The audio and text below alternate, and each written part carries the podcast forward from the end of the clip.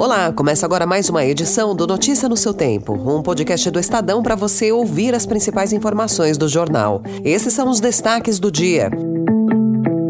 Pressão cresce e estados cobram mudança às vésperas da votação da reforma tributária. Egito abre fronteira com Gaza, mas brasileiros ainda não podem sair. E Tarcísio diz que árvores são um grande vilão por apagão em São Paulo. Hoje é terça-feira, 7 de novembro de 2023. Estadão apresenta Notícia no seu tempo.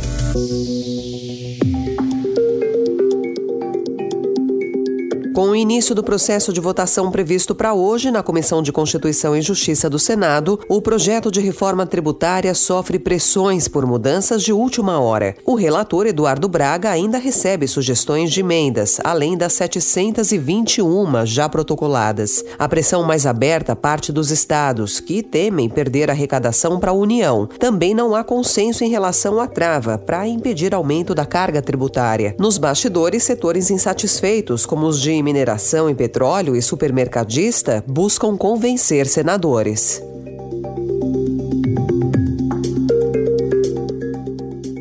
Presidente do Senado, Rodrigo Pacheco, negou ontem, em evento do Banco BTG Pactual, que o Congresso esteja em crise com o Supremo Tribunal Federal. Atualmente, o Congresso discute emendas à Constituição que limitam os mandatos dos ministros e impedem o vigor de decisões feitas por um único magistrado da Corte. Ele também disse que a decisão do Senado de rejeitar o nome de Igor Roque para a Defensoria Pública há duas semanas não foi um gesto de retaliação ao governo do presidente Lula. Pacheco Pacheco afirmou ainda que o legislativo pretende discutir em breve o fim da reeleição para cargos do executivo. Mais de 72 horas depois do temporal da semana passada em São Paulo, ao menos 315 mil imóveis seguiam ontem sem luz, com previsão de restabelecimento apenas hoje. Após uma reunião de cerca de três horas no Palácio dos Bandeirantes, o governador Tarciso de Freitas anunciou que as concessionárias vão estudar opções para ressarcimento de moradores e de melhorias nos canais de atendimento à população. Além disso, será montado um grupo de trabalho no âmbito da ANEEL, a agência Federal para acompanhar as ações e adequar os serviços a eventos extremos. Vai ser montado um grupo de trabalho no âmbito da ANEL para verificar o que, que nós vamos fazer em termos de medidas futuras para adequar esse serviço de distribuição e as redes às novas demandas, a essa realidade desses eventos climáticos extremos. De acordo com Tarcísio, o grande vilão da crise foi a quantidade de árvores na capital paulista que, segundo ele, por falta de manejo adequado, caíram na rede o plano de manejo arbóreo é uma solução, talvez, das mais baratas, né, é efetiva e é, é, é, uma coisa que a gente pode fazer imediatamente. Então, nós vamos estudar também a possibilidade de mandar um projeto de lei para a Assembleia para facilitar o esforço das prefeituras. O Ministério da Justiça, por meio da Secretaria Nacional do Consumidor, informou que vai notificar a concessionária de energia elétrica em São Paulo para explicar a interrupção no fornecimento de luz. O Ministério Público de São Paulo também abrirá uma apuração.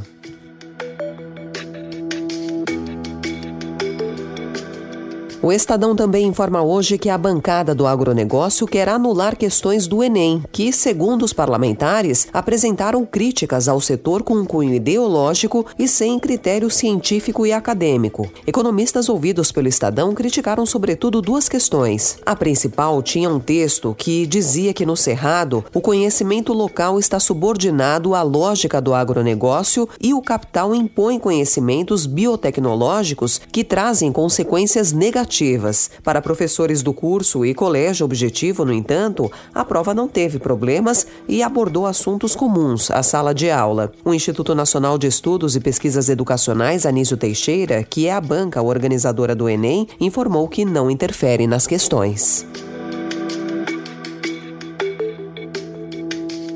Caetano Veloso foi tema de uma questão do Enem que perguntava o que as letras das canções Alegria, Alegria e Anjos Tronchos tinham em comum, embora oriundas de momentos históricos diferentes. Ontem, a mulher do cantor, Paula Lavigne, publicou um vídeo com a resposta dele. Nem Caetano soube responder. Busca constante pela liberdade de expressão individual. Também achei que era essa, D. Eu acho também. Eu achei que era D. Crítica, Mas falou, não, é B. Crítica à finalidade comercial das notícias. Tem um pouco disso também.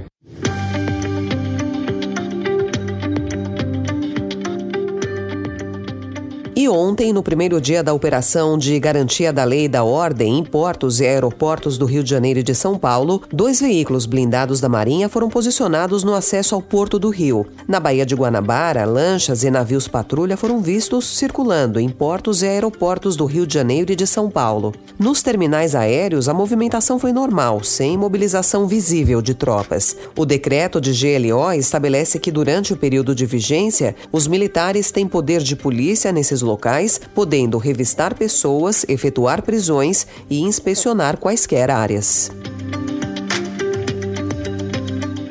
No Oriente Médio, a passagem de Rafah, na fronteira com Gaza com o Egito, foi reaberta ontem, após dois dias fechada para a entrada de estrangeiros. Mas, novamente, o grupo de 34 brasileiros não entrou na lista de pessoas autorizadas a passar. Israel garantiu ao Brasil que a liberação deve sair amanhã. O Itamaraty rejeita a tese de retaliação israelense pelas posições do Brasil e diplomatas israelenses culpam o Hamas, que seria responsável pela elaboração das listas de saída.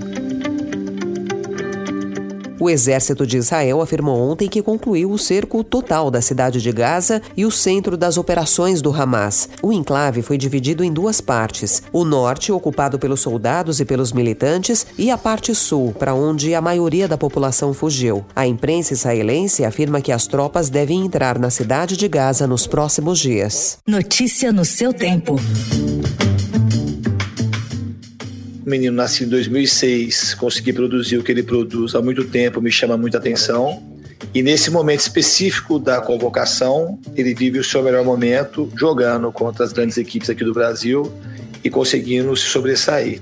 O atacante Hendrick do Palmeiras encabeça a renovação que o técnico Fernando Diniz começou a fazer ontem na seleção brasileira ao convocar o grupo para os jogos deste mês contra Colômbia e Argentina pelas eliminatórias sul-americanas à Copa do Mundo de 2026. Além dele, Paulinho do Atlético Mineiro, João Pedro do Brighton e PP do Porto foram chamados pela primeira vez para a seleção principal. O Brasil enfrenta a Colômbia dia 16 em Barranquilha e depois recebe a Argentina no Maracanã Maracanã no dia 21 de novembro. Essa foi mais uma edição do Notícia no seu tempo, com apresentação e roteiro de Alessandra Romano, produção e finalização de Felipe Caldo. O editor de núcleo de áudio é Manuel Bonfim. Você encontra essas notícias e outras informações no site estadão.com.br. Obrigada pela sua escuta até aqui e até amanhã. Você ouviu Notícia no seu tempo.